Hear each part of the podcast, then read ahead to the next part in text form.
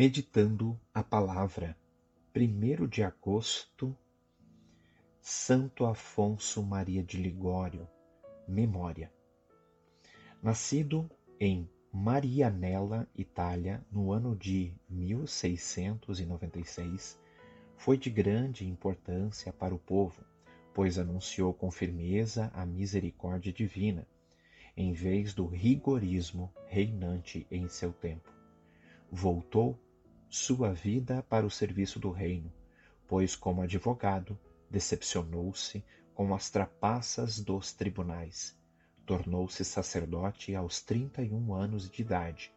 Trabalhou incansavelmente junto dos pobres, escreveu muitas obras importantes, como a Teologia Moral, e fundou, em 1732, os Missionários Redentoristas.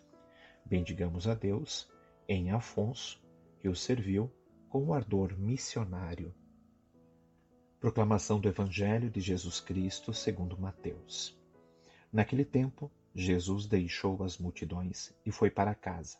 Seus discípulos aproximaram-se dele e disseram: Explica-nos a parábola do joio. Jesus respondeu: Aquele que semeia a boa semente é o filho do homem.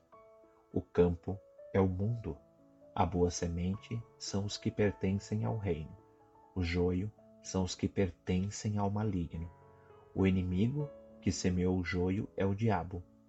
A colheita é o fim dos tempos. Os ceifadores são os anjos. Como o joio é recolhido e queimado ao fogo, assim também acontecerá no fim dos tempos. O filho do homem enviará seus anjos e eles retirarão do seu reino todos os que fazem os outros pecar e os que praticam o mal, e depois os lançarão na fornalha de fogo. Ali haverá choro e ranger de dentes.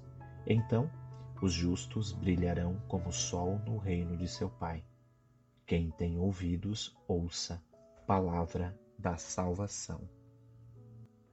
Os discípulos sabiam do cuidado com que Jesus se dispunha a atendê-los, especialmente esclarecer alguma parábola. Por isso, esperaram e em casa pediram a explicação sobre a parábola do joio e do trigo. Jesus explica-lhes pacientemente o significado de cada tópico da parábola. Creio que, para hoje, cabe uma explicação sobre a questão do inferno a qual Jesus se refere claramente. Encontrei-a numa Bíblia, aprovada pela Igreja Católica, que não ofende, portanto, a nossa fé. Jesus usa a expressão do inferno, cujo centro é o fogo que castiga os maus, depois da morte para todo sempre. É no que o povo acredita profundamente.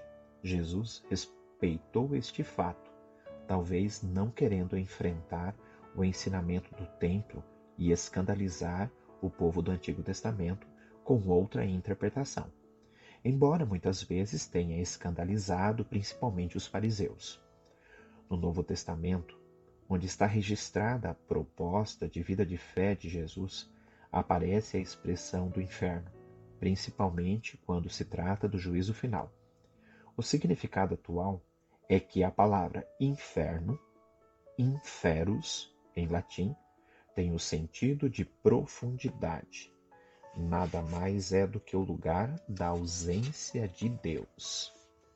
Ao contrário do céu, no alto, lugar de felicidade por causa da presença de Deus. Creio que o importante é nos convencermos de nosso feliz encontro com o Pai numa situação maravilhosa que até a melhor fantasia do mundo é pequena para imaginar. Nada te perturbe, nada te amedronte, tudo passa, só Deus não muda. A paciência tudo alcança, quem tem Deus nada falta, só Deus basta. Por intercessão de Santa Rita de Cássia, Deus te abençoe, proteja e guarde.